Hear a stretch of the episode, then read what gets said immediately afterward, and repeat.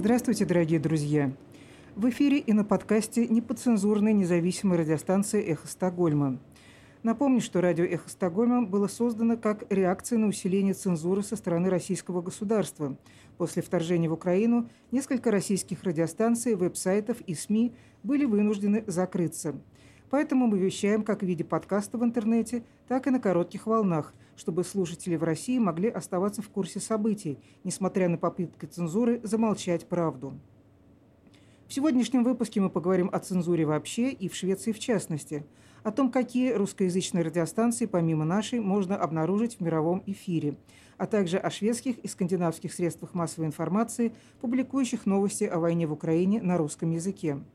Кроме того, вы услышите интервью с жительницей Стокгольма, замечательной пианисткой и пропагандистом музыки Иветой Ирха, организующей уже второй концерт в помощь сражающейся Украине и с участниками этого концерта.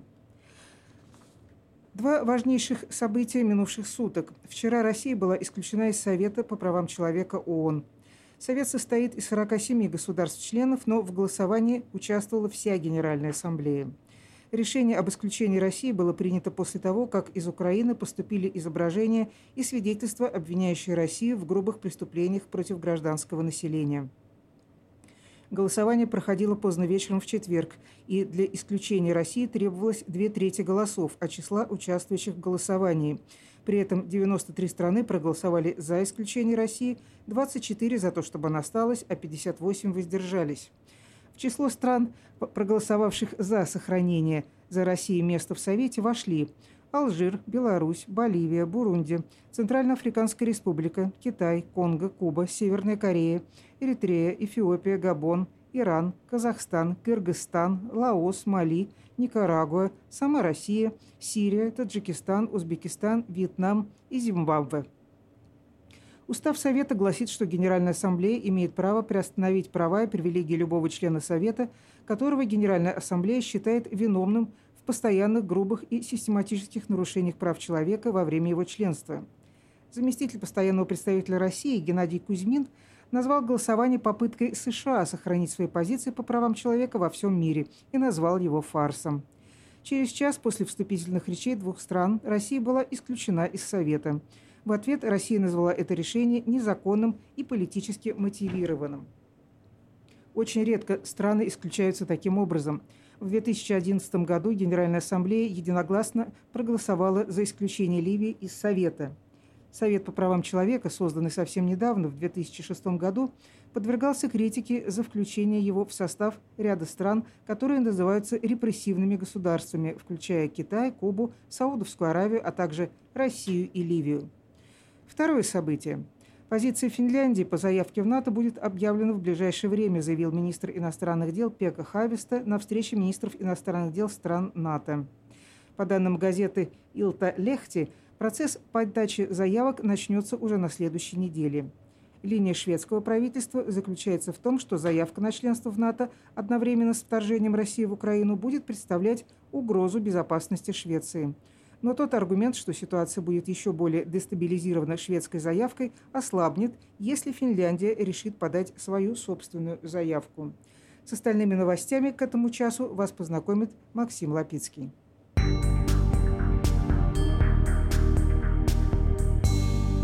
Здравствуйте. Российские обстрелы украинских городов на востоке и юге продолжаются, и российские войска продвинулись дальше на юг от стратегически важного города Изюм, который остается под их контролем. Основные усилия российские войска продолжают сосредотачивать на захвате Мариуполя, ведение наступления в районе города Изюм, прорыве обороны группировки объединенных сил на Донецком направлении. В Генеральном штабе Украины сообщили, что Российская Федерация завершает восстановление боеспособности подразделений Центрального военного округа в Брянской и Курской областях, а в Беларуси идет вербовка в ряды наемников группировки Вагнера для отправки в Украину. По словам советника Офиса украинского президента Алексея Арестовича, российские войска потерпели поражение на шести из девяти участков своего изначального наступления на Украину, начатого 24 февраля, и ныне сосредоточили усилия в районе Донецка, Луганска и частично в районе Харькова. Вице-премьер Украины Ирина Верещук призвала жителей Донецкой и Луганской областей эвакуироваться в более спокойные места. На сегодня объявлено о 10 гуманитарных коридорах. Эвакуация жителей из этих регионов, однако, оказывается сильно затруднена из-за разрушений на железных дорогах. В частности, сегодня был нанесен ракетный удар по железнодорожному вокзалу в Краматорске, где на тот момент находились тысячи беженцев. Сообщается о гибели 36 человек, из которых четверо дети, более 100 раненых. По заявлению Владимира Зеленского, удар по Краматорскому вокзалу был нанесен ракетой «У». Ранее российская страна отрицала наличие этих ракет на вооружении российской армии, однако колонны с этими установками были зафиксированы независимыми источниками на подходе к украинским границам. Российские корабли нанесли новый ракетный удар с моря по Одесской области. Об этом сообщает пресс-служба городского совета со ссылкой на информацию оперативного командования «Юг». В освобожденном городе Буча под Киевом установили личности 163 местных жителей, которых убили российские каратели. Это около половины найденных на улицах тел. Об этом сообщил мэр Бучи Анатолий Федорчук. По его словам, к настоящему времени по городу собрали около 320 тел убитых российскими оккупантами жителей Бучи. Обнаружили еще два тела в селе, в селе Лубянка, расстрелянных, и шесть тел в селе Сдвиженка Бучанской общины. И каждый день мы находим все новые и новые тела погибших в разных уголках нашего города, на огородах, в парковых зонах, на территориях детских площадок. площадок. Это кроме тех, о которых уже писали СМИ, заявил Анатолий Федорчук. Издание «Медуза» опубликовало видео, которое доказывает, что мирное население в Буче убивали еще до того, как из города отступили российские войска. Это, судя по метаданным файлов, оказавшихся в распоряжении издания, это видео с квадрокоптеров, они были сняты в течение нескольких дней с 23 по 30 марта 2022 года, пока российская армия находилась в городе. На записях можно увидеть тела убитых, лежащие на улице Яблонской, а также на нескольких соседних улицах Бучи. Журналисты провели геолокацию расположения тел, и она полностью совпала с локацией тел, произведенной 1 и 2 апреля 2022 года после отступления из города российских войск. СМИ отмечают, что все погибшие, снятые с воздуха, лежат не просто на тех же местах, но и в тех же позах, что и на съемках с земли. Президент Украины Владимир Зеленский заявил в видеообращении 7 апреля, что после начала разбора завалов в Бородянке Киевской области там все гораздо страшнее, чем в Буче, еще больше жертв российских оккупантов российские каратели нанесли новый ракетный удар с моря по Одесской области. В интервью Sky News пресс-секретарь российского президента Дмитрий Песков признал, что потери России в ходе спецоперации в Украине оказались значительными, хотя и не привел каких-либо цифр. «У нас значительные потери, и это для нас огромная трагедия», заявил он в интервью британскому телеканалу. В России каждый день хоронят военнослужащих, погибших в Украине. По подсчетам BBC, 20% погибших, о которых сообщают российские регионы, это офицеры. По данным украинской стороны, стороны в Украине погибло на сегодня 19 тысяч российских военных и по меньшей мере 7 генералов. Пентагон заявил о том, что российские войска полностью ушли из Киевской и Черниговской областей. Правозащитники из Amnesty International записали 20 свидетельств об убийствах и изнасилованиях мирных жителей в Киевской области российскими военными. Соединенные Штаты ввели санкции против Сбербанка, Альфа-банка, Собянина, Мишустина, Силуанова и дочерей Путина Катерины Тихоновой и Марии Воронцовой. Европейский Союз отправит в Украину своих следователей, чтобы задокументировать военные преступления, совершенных, совершения которых Кремль продолжает отрицать. По данным британского издания The Times, украинские военные использовали против российских сил в районе Изюма термобарическое оружие, которое было захвачено у российских вооруженных сил в районе Киева. Это так называемые вакуумные бомбы. Ранее было зафиксировано их применение российской стороной на территории Украины, а их пусковые установки для запуска этих особо губительных для людей систем были замечены в колоннах российской техники при наступлении на Киев. 91% жителей Украины не считают более русские и украинские народы братскими, и лишь 8% опрошенных полагают, что украинцы и русские – один народ. По данным социологического опроса «Рейтинг», еще в декабре прошлого года 41% украинцев считали два народа братскими. За последний месяц доля тех украинцев, которые считают примирение между Россией и Украиной невозможным, возросла с 42% до 64% по данным того же опроса.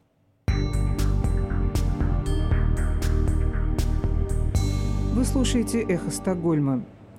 Швеция ассоциируется во всем мире на протяжении нескольких веков со свободой слова. 2 декабря 1766 года была отменена цензура и был принят закон, защищающий свободу выражать свое мнение. Чуть позже этот закон стал основой параграфа 86 Шведской Конституции. Цитирую. Под свободой печати понимается право каждого шведа издавать печатные произведения без того, чтобы ему в этом могла воспрепятствовать государственная власть. Так что он только после издания может быть привлечен к ответственности компетентным судьей и лишь в таком случае может подлежать наказанию, если его сочинение по своему содержанию очевидно нарушает законы, изданные для обеспечения обще общественного спокойствия, но без стеснения общего просвещения. Последняя по времени редакция закона о свободе слова была принята в 1991 году. Некоторые поправки были внесены в него в 2003 году. Но принцип остался неизменным. Цензура в стране запрещена. Начало войны России с Украиной ознаменовалось неслыханным событием – Шведское управление почты и телекоммуникаций, ПТС, выразило надежду, что шведские интернет-провайдеры заблокируют государственные российские телеканалы RT и «Sputnik News» в соответствии с решениями, принятыми Евросоюзом. В рамках санкций ЕС против России, введенных после вторжения в Украину, Европейский совет в начале марта объявил, что российские СМИ «Sputnik News» и RT, ранее называвшиеся «Russia Today», будут заблокированы на всей территории стран ЕС. С этого момента шведское управление почты и телекоммуникаций изучало, каким образом постановление ЕС может совпасть или не совпасть со шведскими правилами открытого подключения к интернету. И в первой декаде марта дало добро. Шведские интернет-провайдеры могут и должны блокировать сайты RT и «Sputnik News». Иными словами, это объявление не означало автоматической блокировки сайтов Швеции, однако его реализация зависела от самих интернет-провайдеров – Государственная компания Теле, например, последовала этой рекомендации и сообщила, что она блокирует российские пропагандистские сайты. Насколько масштабна эта блокировка и есть ли технические решения для ее обхода, компании Теле не комментируют. Но не все интернет-провайдеры согласились с цензурированием контента. Наш учредитель, к примеру, интернет-провайдер Банхов, критически воспринял как само решение ЕС, так и требования властей относительно его соблюдения – по мнению руководства компании, это не значит, что российская дезинформация и пропаганда допустима или не приносит никакого вреда. Но сам процесс запрета рискует стать контрпродуктивным. Блокировка российской пропаганды встретит такой же ответ со стороны России и тем самым будет препятствовать получению правдивой информации из стран ЕС. По мнению руководства компании, с цензурой нельзя бороться с помощью еще большей цензуры. Решение заключается в том, чтобы дать людям возможность искать информацию и учиться критически относиться к источникам. Одним из источников правдивой информации стало возрождение традиционного радиовещания.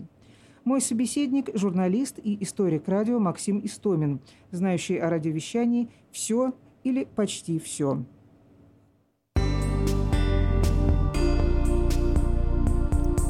сейчас э, естественный вопрос, в то время, когда российские власти тотально закрыли практически все независимые СМИ, YouTube, зарубежные социальные сети, э, все прочие неподконтрольные правительством источники.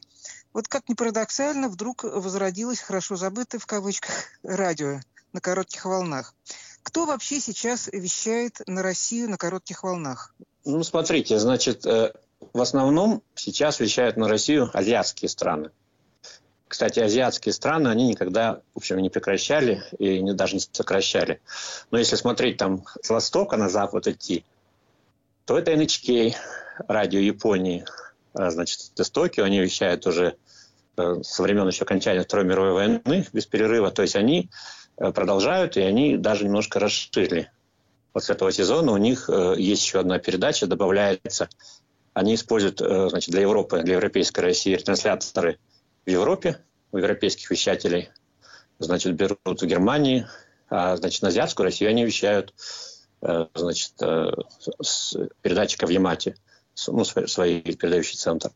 Потом Китай, потом Тайвань, раньше «Голос свободного Китая», сейчас называется «Международный Тайваня», «Голос Монголии», «Голос Турции» очень тоже активно вещает на русском языке, Значит, э, у них очень мощные передатчики, хотя они тоже сейчас планируют начать телевещание.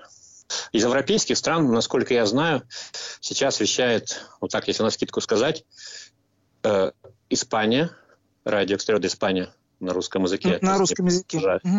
Вещает Румыния, э, Международное радио Румынии, радио, интеррадио Румынии тоже э, вещает если можно сказать, на, на коротких волнах не вещает, но вещает на средних волнах, вещает Польша, э, значит, польское радио для заграниц.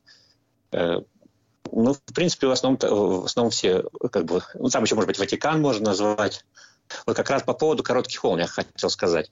Да, э, да. Вступали в начале месяца новости о том, что BBC зарезервировала даже в Международном союзе электросвязи частоту для русской службы, что там будет вечером на коротких волнах навещать. Но вот началось 29 марта, то есть перешли на расписание летнее, да, то есть э, передачи нет.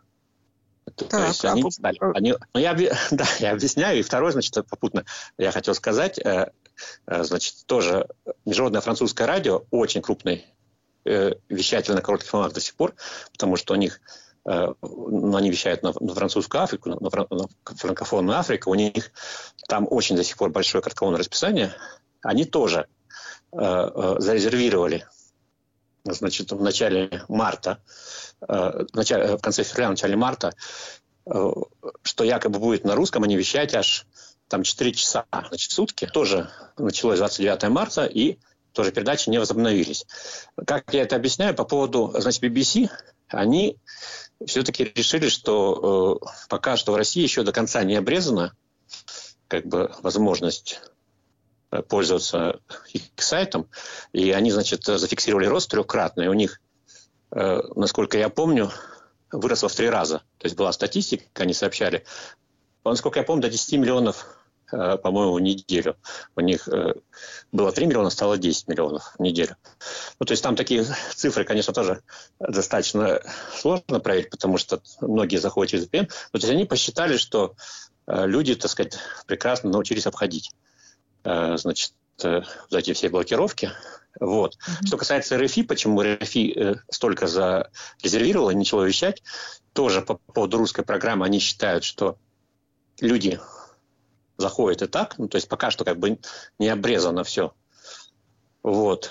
Э, а что касается, почему так много часов было, у меня есть предположение, насколько как бы я тоже слышал, э, они делают в том, что хотели ретранслировать украинское радио.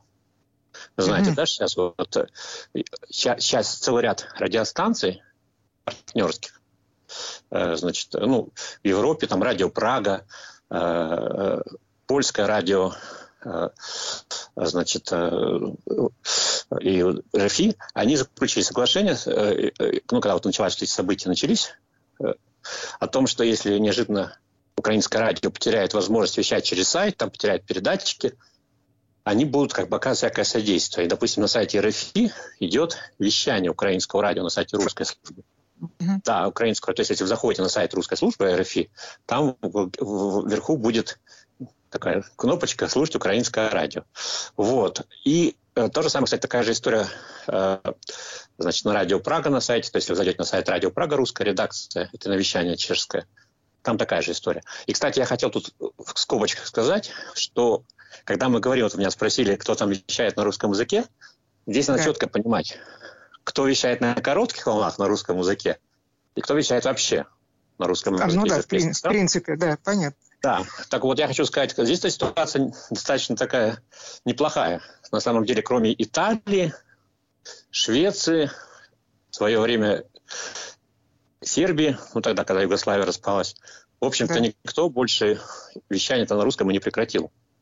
То есть также продолжает вещать и Испания, и Германия, и Франция, и BBC, и, и значит, там Чехия, и Словакия, и Румыния, Ватикан, кто еще, Польша. Ну, то есть все, а кто а из, были... Из Финляндии, кстати, идет вещание на русском языке? Финляндия, да, Или... Финляндия тоже продолжает. Mm-hmm. Да, Юля, радио Финляндия тоже продолжает. Но там есть особенности.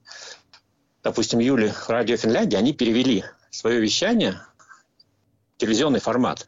У них сейчас вещают теленовости Юли. Каждый вечер mm-hmm. выходит на Первом канале э, значит, э, финского телевидения новости на русском. И у них огромный сайт. То есть они не сократили ни количество сотрудников, как у них было, там пять человек, по-моему, где-то вот в районе пяти человек, так у них осталось. Вот то же самое, кстати, допустим, Венгрия. В свое время тоже была очень известная станция радио Будапешт. Они тоже да. открыли портал нового вещания, но они восстановили теленовости. У них выходит каждый день новости на английском, телевизионные на русском, немецком и китайском. То есть, э, э, поэтому здесь надо отличать что когда мы говорим, что перестали вещать на коротких волнах и перестали вообще вещать, как бы это две разные вещи. Это, да, я понимаю. Да, и поэтому, допустим, когда радио Швеции прекратило вообще работать на русском языке, это вообще, конечно, было большое потрясение. Потому что э, нужно отличать, что вы когда говорите, что вы не хотите вещать на коротких волнах, там, потому что это уже не такой популярный формат, да, ну, Но прежде всего, э, э, шведское радио, руководство шведского радио Э, объявила, что это очень дорого. И... Ну да, это и дорого, и может быть это действительно было тогда не очень популярно. Вот. Э, но ведь они же, как сначала, они в 2011 году, когда вот они предварительно сокращались коротких волн, но они объявили, что, э, по-моему, в 11 в 10 В 10 в 10 Да, в 10 о том, что они уходят с коротких волн, они объявили, что это связано также с тем, что Швеция вообще отключает аналоговое вещание. Э, то есть, ну, то есть не будет там э, вообще как бы ни средних волн, ни коротких волн. То есть внутри страны не будет. Вот. Осталось аналоговое вещание только FM. Все остальное цифровое вещание. Вот. Это было на самом деле правильно. Но ведь они что дальше стали делать? Они убрали все вещание со спутников, начали, так сказать, сокращать продолжительность программ, значит, они начали сокращать сотрудников. То есть, это, то есть получается, переход на новый, наоборот, шанс перейти на новые технологии, это очень важно. Как говорят, вот я тут недавно как бы разговаривал с одним радиолюбителем, он мне сказал, что раньше у вещателя была проблема, как достучаться до аудитории. Да, ну, то есть нужно, нужно было, чтобы достать, допустим, э, аудиторию, да, нужно там мощные передатчики, Э, там огромные затраты, ну, представляете, да, там, чтобы там сквозь там это, э, помехи там где-то достать, так сказать, там. А сейчас же, это, по крайней мере, вот до недавнего времени даже и в России, если вы делаете популярный сайт, любой человек, то есть без всяких технических проблем может зайти там, посмотреть, послушать.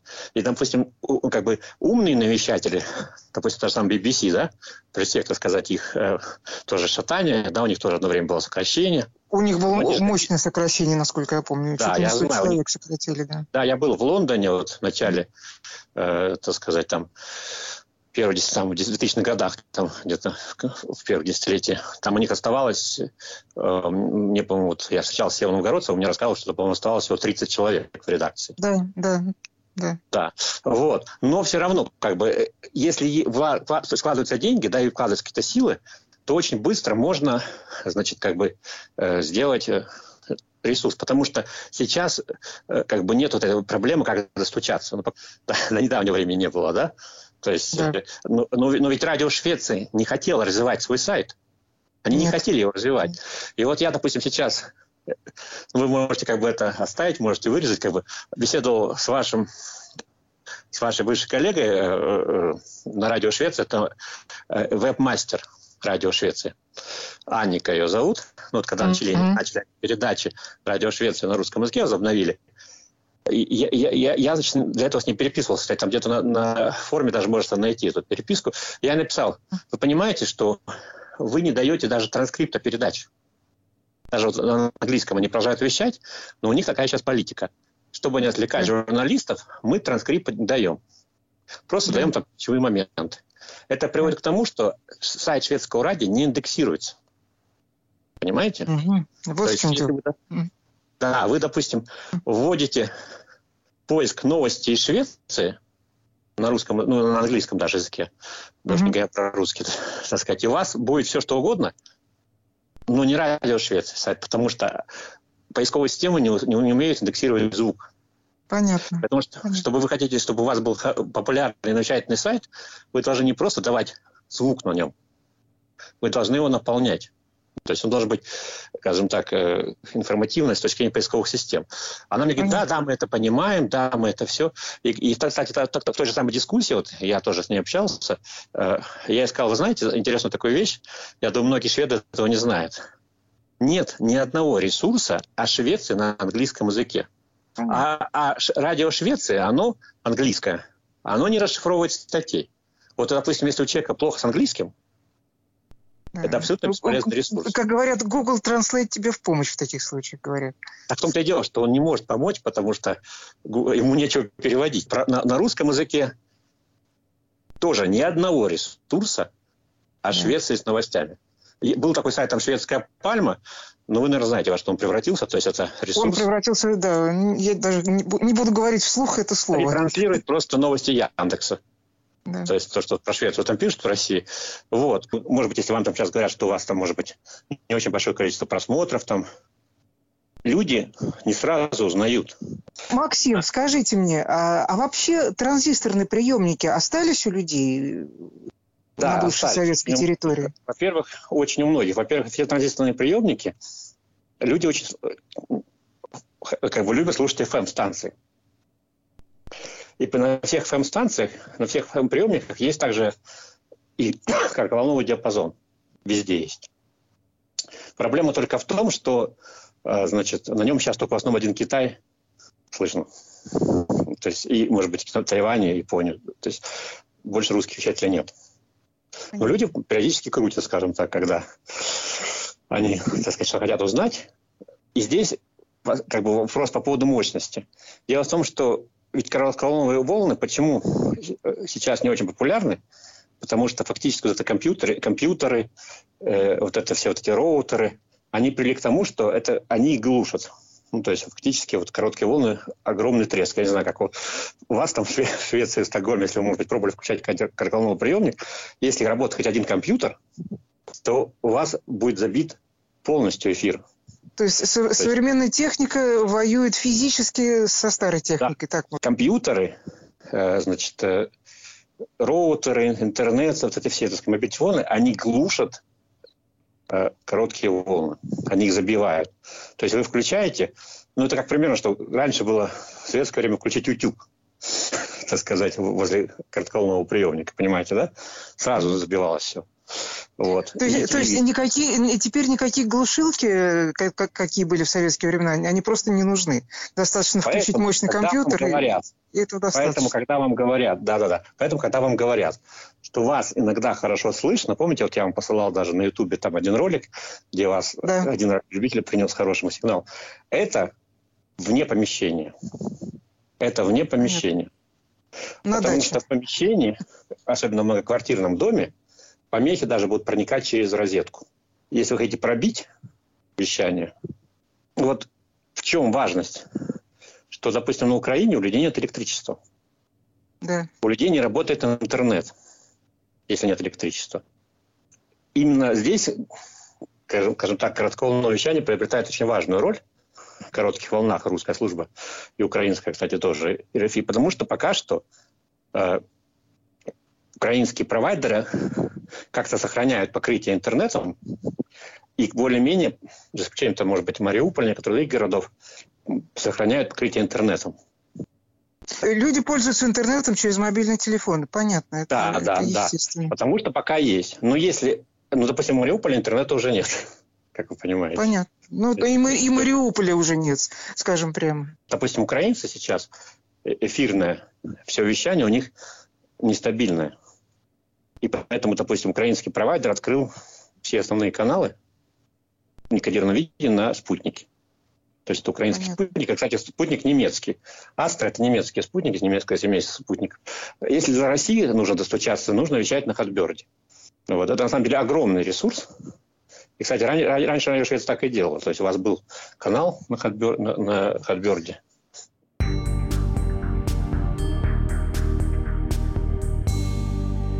Мы благодарим Максима Истомина за содержательный рассказ и продолжаем тему.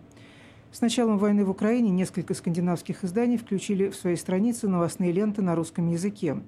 Дайгенс Нюхетер в Швеции, Хельсинген Санамат в Финляндии, Политикин в Дании. не отстала от коллег и шведское радио. Нет, полновесных трансляций на русском языке, закрытых в 2016 году, шведское радио не планирует. Но подкаст на русском языке все же открыла. Журналист Виктория Ринкус, одна из ведущих и авторов подкаста, рассказывает о том, как организована эта работа. Руководство шведского радио долго думало о том, э, чтобы возобновить каким-то образом вещание на русском языке. К сожалению, э, редакцию э, создать заново не удалось, потому что частот нету. Не могут они сейчас вещать, и поэтому решили сделать такое промежуточное решение, так сказать, эм, делать подкаст.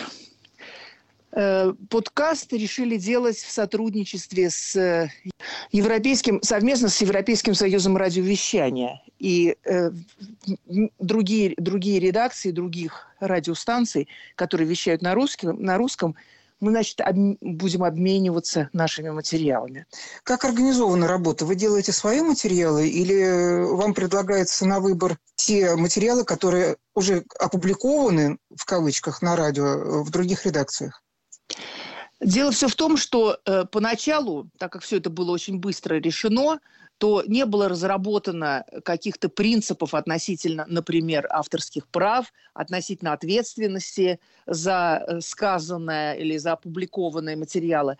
Поэтому решили поначалу не делать собственных каких-то материалов, э, потому что неясно было. Вопрос очень, так сказать, чувствительный, очень... Э, непростой, поэтому э, я имею в виду тема непростая, поэтому дабы исключить каких-то исключить какие-то конфликты, например, юридические конфликты, то решили использовать материалы, которые уже были опубликованы, э, причем э, редакции новостей шведского радио «Экот». Поэтому мы выбираем из тех материалов, которые уже были в эфире, Конечно, нам очень здорово помогают наши корреспонденты. И, например, э, если они используют материалы на русском языке, интервью на русском языке, естественно, они в своих своих э, материалах это, это переводят, они делают voice-over.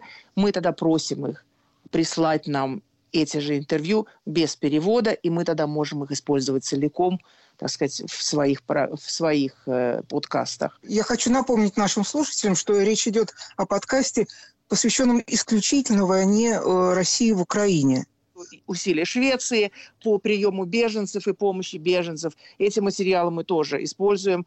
Но э, в первую очередь, конечно, именно то, что происходит в Украине и э, российские, так сказать, реакции на это. То есть мы, мы как public service, предприятие public service, то есть мы стараемся дать, конечно, обе стороны – но э, мне кажется, что здесь вопрос довольно довольно ясный, что есть, э, есть агрессор и есть страна, на которую напали. Поэтому этот вопрос мы не обсуждаем. То есть... Э, э, реакция от слушателей была какая-то? Вы, у вас есть э, какая-то Да, отдача? есть. Есть у нас отдача. Мы, конечно, еще очень недолго существуем. Отдача у нас есть. К сожалению, пока что слушают нас в основном в Швеции, но есть у нас уже слушатели и в Украине, и в России. Вы слушаете «Эхо Стокгольма». Жительница шведской столицы, замечательной пианисткой и пропагандистом музыки Иветой Ирха, организующей уже второй концерт в Фонд помощи сражающейся Украине, и с юными участниками этого концерта встречался Юрий Гурман. Ему слово. Ну, это не совсем юные участники этого концерта, а это дети, которые были эвакуированы из сражающейся Украины. Мы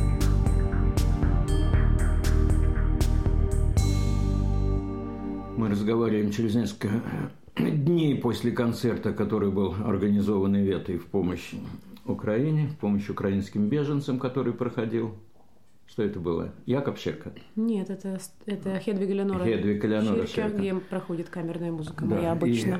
И, и там вы собрали что-то по 250 тысяч, да? Да, но это концерт был не для украинских беженцев, это концерт в помощь украинским детям. Мы собирали деньги в Красный Крест, и в результате вышло 250 тысяч крон. 25 тысяч из них на эти деньги продали дети ими собственными руками, сделанные, так, как называется, миротворческий банд, фредсбанд, как мы говорим. Такая ленточка у нас к счастью, одинаковые цвета флага. Немножко потемнее в Швеции, посветлее на Украине. Вот, поэтому мы их сделали очень много. Дети продали по 100 крон и вот заработали еще 25 тысяч для детей, которые сейчас сидят в метро не безвылазно и кстати, искусство которых будет выставлено на следующем концерте, о, о котором вы наверняка сейчас спросите. Искусство которых вы имеете в виду рисунки или что? Совершенно верно. Это сейчас я получила целый ряд рисун, рисунков детей, глазами которых вот они это, это не безумные совершенно глаза огромного размера и какие-то высказывания этих детей против войны. Вот они сидят сейчас в метро либо в бомбоубежище, и их педагог по рисованию из их, их студии там тоже находится находится. Вот они создали это, серию этих картин искусства и арт-студии. Вот мы их покажем во время исполнения э, оперных каких-то вещей. Ну, я привлекаю также детей, музыкантов, которые приехали э, две недели назад, три недели назад, неделю назад. Вот девочка Марта, 15-летняя аль- альтистка из Солевого, уже играла со мной в двух концертах, и сейчас через э, полтора часа будет играть в третьем на каких-то семинарах, на э, литургиях в, цер... в, цер... в церквах и на концерте в Стурщирке она выступила. Первый концерт как назывался? Это был первый. миротворческий концерт, Фредс-концерт, миротворческий концерт.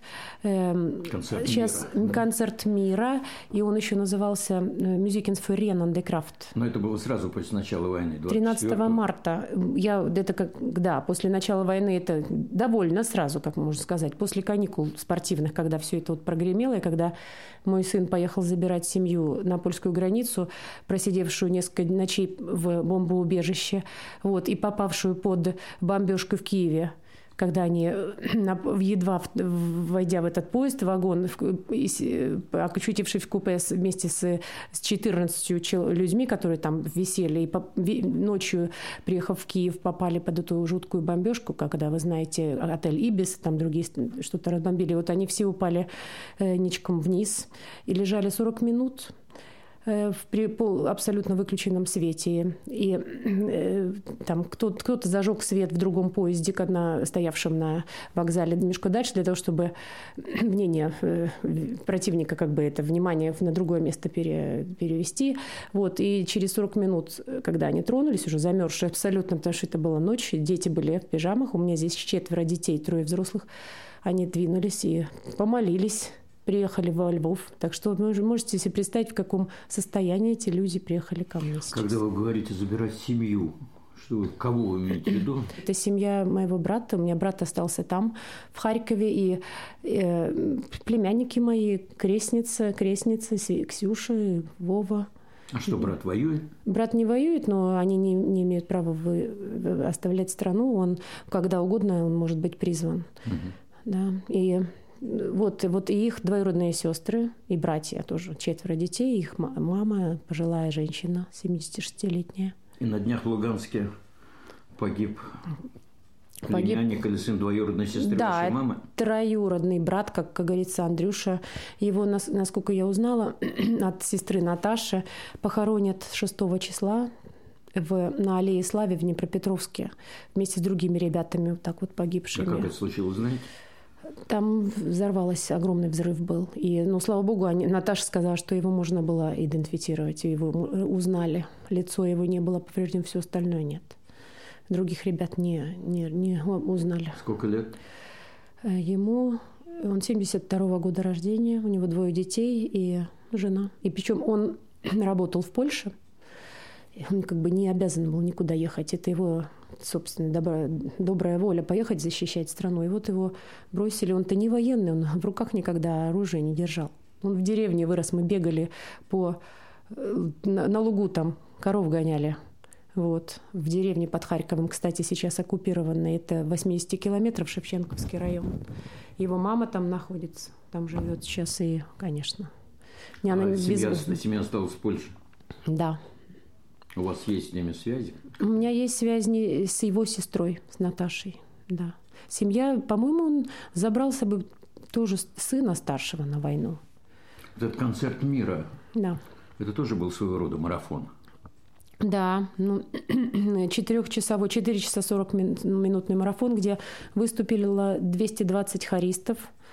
И дети, восьмиклассники Адольф Фредерик Мюзик-классер, Кунсхольмен музыкальная гимназия, два огромных хора, третьекурсники.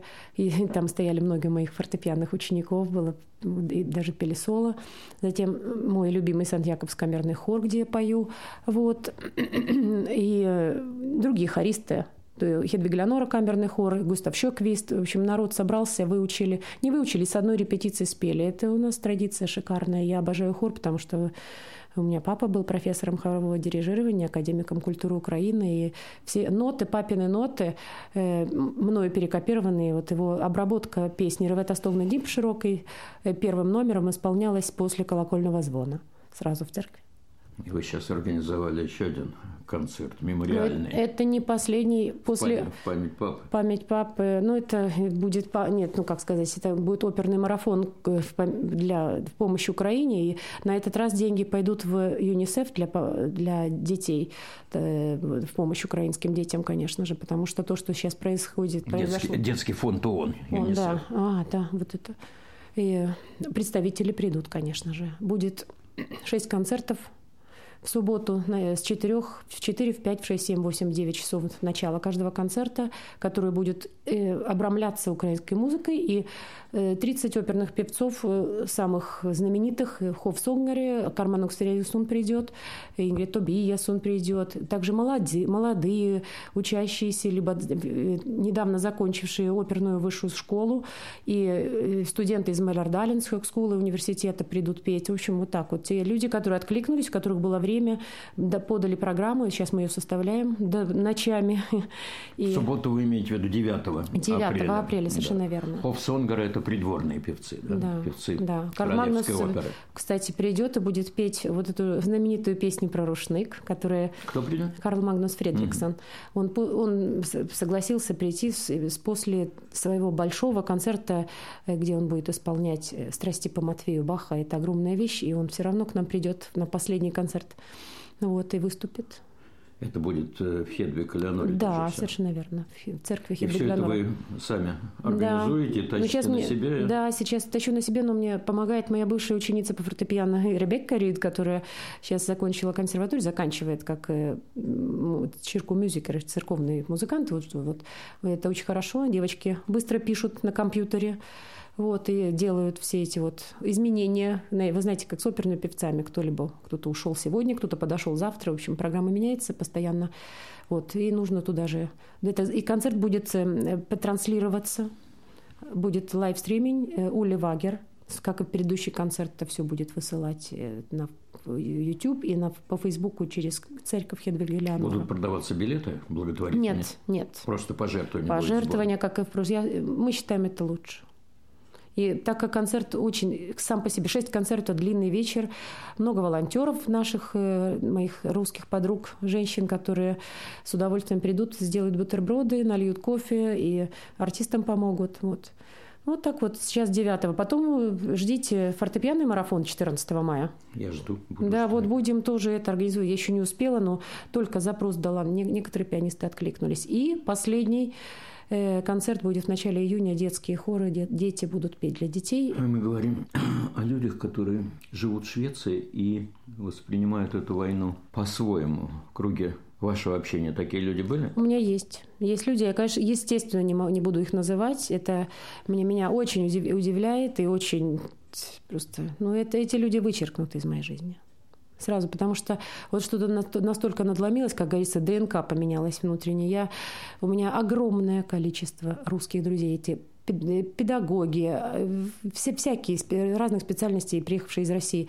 И на первом концерте мы стояли вместе с Машей Матьязовой и Наташей Эдваль, э, самыми моими лучшими подругами, э, певицей из Петербурга, которая в опере поет, и Наташа дирижер. Вот и хотели показать, что музыка, она победит все, она надо всем. Искусство должно быть выше всего этого. То неважно, на каком языке. Я там по-русски говорю, у меня Харьков русскоговорящий город, и никто никогда ничего против не имел. У меня все дети здесь живущие, тоже русскоговорящие, они двуязычные сейчас, естественно. И люди, приехавшие сюда со Львова, носители прекрасного украинского языка, со мной общаются либо по-украински, либо по-русски. Им Абсолютно без проблем. Мне нравится это певучий, красивый язык. Я его обожаю, мы его учили, по литературе, проходили, знаем наизусть все по-прежнему, так же, как и по-русски. Вот, но вот так вот я родилась в этой в русскоговорящей среде. У меня мама, мы, это мудышмоль, это мамин язык. И у вас сейчас дома живет семь беженцев? Это хорошая семья, спокойная семья. Они сейчас делают пытаются устроить детей в школу, ходят в поликлинику, в миграциonsверкет. Это... Но они зарегистрированы, Они, да, конечно, они получили разрешение на год, как и все угу. в, по до, директиве до массового. марта. Да, что-то такое, это на следующий да. год. До, или до 3 по директиве, по директиве массового убежиц. Да. да. Мы. Они будут все время у вас жить или как это происходить будет? Ну, на первых порах, да, они же сейчас даже в школу должны пойти. Еще тут мы были в старт Стокгольм в пятницу, еще не получили распределение. Пока будут здесь жить, конечно, им пока некуда идти. Мест нет нигде. Они в, вначале им предлагали поехать в Люлию и в какой-то лагерь беженцев. И вот я сказала, нет, они там, ничего им там делать, снег грести вечную мерзлоту разгребать, там нечего делать. Вот здесь они будут. Они уже побывали и в Бервальхалине, и в концерт Хьюсете со мной на концертах, и в музыкальной академии, вот мюзикалиска были на концерте, и ходили со мной в школу, немножечко как-то э, нужно их отводить от мысли. Сколько, сколько детям лет? Семь, тринадцать? Нет, три. Два мальчика трех и восьми лет, и две девочки 13 и 16 лет. У них есть какие-то впечатления об этой войне? Конечно. Я даже спрашивала, я немножко сама взяла такое мини-интервью мальчика, восьмилетнего племянника Вовы, который по пути, на пути их сразу забрала с собой в детский хор Хедвиг Леоноры. Он вместе со своим, как, я не знаю даже, как брат, не брат, это мой внук. вот так получается. Вот они поют сейчас вместе в этом хоре по вторникам. И он мне по дороге туда, во, во второй день своего пребывания здесь, нет, на следующей неделе, через неделю рассказал, как, как он ощутил, что вот как, когда бомба упала в Киеве, как они упали, но он говорит, ну я такой смелый, я там лежал, я не боялся совсем. Пусть расскажет, нет? Ну сейчас. Да? Да. Ты ведь Вова? Да. А фамилия какая у Вовы? Ирха. Тоже Ирха. Вот так у вас одни Ирхи здесь. Ну, конечно. Давай, давай. Ты ведь видел войну? Мало кто из детей, которые, или из людей, которые 8 лет видел войну. А ты видел, как это все было? Расскажи. Я слышал. А где ты был тогда, когда ты услышал? На, в поезде. И вы ехали куда? В Львив. А рядом с поездом бомба взорвалась. И просто все там на пол лягли. В том числе я. И долго вы лежали на полу? Да, долго. Вас было много в поезде? Да. В одном купе нашем было 16 человек. Или 18, не помню. Мама сказала 14. Что-то? Не, я считаю 16. Ну и как же, как же вы разместились там все в одном купе 16 человек? И вы долго ехали до Львова? Долго, один день. Ой-ой-ой, а откуда? Из Харькова до Львова один день, да? Ну хорошо, да. вы еще в поезд успели сесть. А что вы ели там? Я три бутерброда за всю поездку съел. Что, хотелось есть все время? Да. Нечего было есть? Не, было. Не хотелось просто? Или страшно было? Не хотелось. Ну, просто три бутерброда, еще там такое мясо было, что мне это уже не захотелось. Ну, проживать не мог его. Жесткое. Жесткое. И как тебе в Швеции сейчас живется? Хорошо. И что, в школу пойдешь? Будешь шведский язык учить? Думаю, да. Спасибо тебе. Даша, расскажи, как бегство происходило, как убежали из Харькова Львив. Это было очень тяжело, как и морально, так и физически, потому что мы приехали на вокзал, там э, возле прохода на платформу было очень полно людей, они все толкались и давились.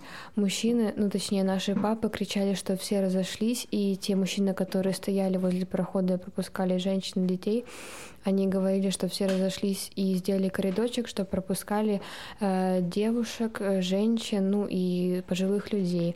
А когда э, нас э, наши папы смогли пропихнуть, ну, я не смогла даже сказать папе пока, вот, и поэтому, когда мы уже были на платформе, на платформе, эм, у меня начали сильно течь слезы, у меня начиналась истерика, потому что это было, это было очень тяжело. Вот. И когда мы уже зашли в вагон, а моя мама, моя бабушка и младший брат, они оказались в самом первом купе, а мы с Настей, моей тетей, а, Вовой и Ксюшей, это моя э, старшая двоюродная сестра и мой младший двоюродный брат, мы оказались в самом последнем вагоне купе, вот. Эм, и там было около 15 человек в одном купе, а в проходе в этом коридорчике он весь был забит, там нельзя было никак протиснуться. И у меня сначала мы все проплакались очень сильно, потом более-менее успокоились. Я позвонила Павел, попросила его, чтобы он аккуратно доехал домой. Вот, и потом мы начали свой путь. А, где-то в 11 часов вечера а, нам сказали то, что мы сейчас будем проезжать Киев. А, все начали, ну так, немножко паниковать, ну, а я, если честно, сидела на верхней полке, и, ну, я была более-менее, ну, нормально, морально чувствовала себя. Вот. После этого когда мы начали ехать в Киеве, уже было темно, и тут резко останавливается поезд, выключается свет. Я сначала подумала, то, что ну, мы просто остановились на остановке и выключили свет, ну, типа сказали, ну все, спать, всем пора спать. А потом мы слышим взрыв в 50 метрах от нас. Все сразу начали кричать, в проходе все начали ложиться друг другу на голову. Это было очень-очень страшно. И потом мне говорит Настя, Даша, быстрее прыгай вниз и закрывай голову руками. И поскольку в купе не было э, места для всех, то положили на пол только детей. Я сидела на присядках только вот босиком и в футболке легкой. Было очень холодно, потому что на полу был сквозняк. И я сидела, закрывшись, э, э, закрыв руками свою голову. И так мы сидели около 40 минут, пока не закончились взрывы, и мы очень быстро не поехали. Оказалось, в тот момент бомбили Киевский вокзал, и еще пока мы там стояли, чтобы если в нас что-то начало лететь, нас закрыл другой поезд, который стоял со светом и отвлекал внимание. А потом мы быстренько сорвались с места и поехали.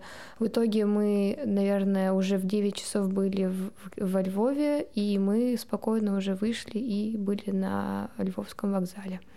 И там вас кто встречал?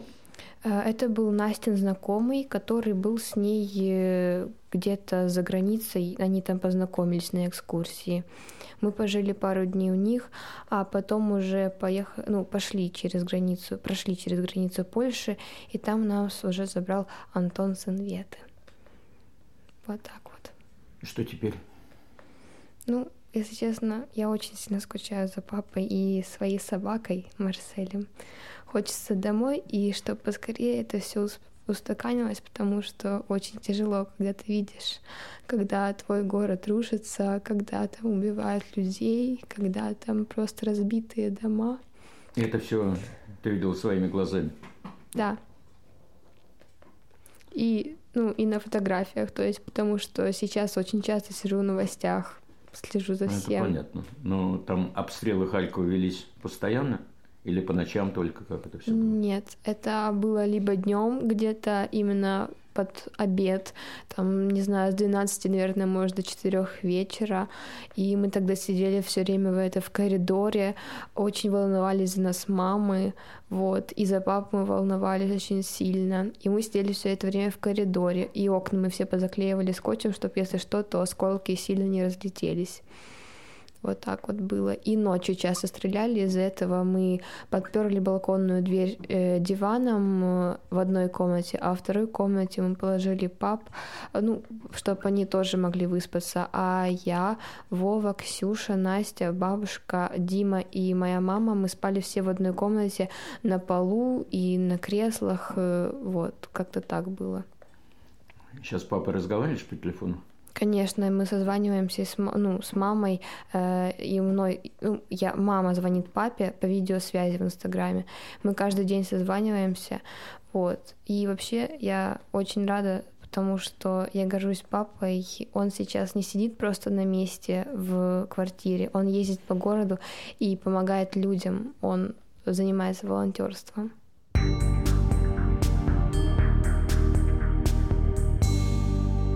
Мы продолжаем передачу, подводим ее к заключительному э, этапу. И Юрий Гурман должен рассказать еще одну потрясающую новость. Да, я хочу поздравить наших коллег. Мы теперь побратимы Киева. Правление муниципалитета Стокгольма на днях постановило заключить договор о статусе городов-побратимов со столицей Украины Киевом. Стокгольм в рамках этого договора поможет Киеву в восстановлении разрушенных инфраструктур в области образования, градостроительства – Необъяснимое вторжение России в Украину – это нападение на украинский народ, демократию, на весь свободный мир. Город Стокгольм с самого начала вторжения солидарен с украинским народом. И когда закончится война, Киеву понадобится любая поддержка в своем восстановлении – в качестве города побратима Стокгольм окажет неоценимую помощь в восстановлении электро, водоснабжения и городского строительства, сказала Анна Кёнинг Ельмюр консервативная партия Швеции, мэр Стокгольма. Мы убеждены, что Стокгольм обладает необходимым экспертным потенциалом для оказания помощи в самых широких областях восстановления разрушенного хозяйства Киева. Мы считаем наивысшим приоритетом развития свободы и демократии. Нашу помощь украинскому народу отметила лидер оппозиции муниципального управления Стокгольма Карен Ван Горд, социал-демократическая партия Швеции. Тот случай, когда оппозиция и правящие едины. И последнее слово Максиму Лапицкому и музыкальному сюжету, который он принес сегодня в студию. Да, легендарная группа Pink Floyd, начиная впервые с 1994 года, выпустила новый сингл. Это композиция «Hey, Hey, Rise Up», где ей «Поднимайся». Она записана в поддержку Украины. Все деньги от продаж этой композиции пойдут на помощь Украине. Автор песни – это известный солист из украинской группы Boombox Андрей Хлевнюк. Дэвид Гильмор, Ник Мейсон, два неизменных, неизменных участника Pink Floyd, игравшие в ее составе на самом пике популярности, объединили усилия с композитором, сценаристом и режиссером Нитином Соуни и бас-гитаристом Гаем Пратом, записав эту песню «Hey, hey, rise up». Дэвид Гельмер, чья невестка и внуки имеют украинские корни, заявил, мы, мы, как и многие, испытали ярость и разочарование от этого мерзкого акта, когда, когда одна из сильнейших держав мира вторглась в независимую мирную демократическую страну и убивает ее население.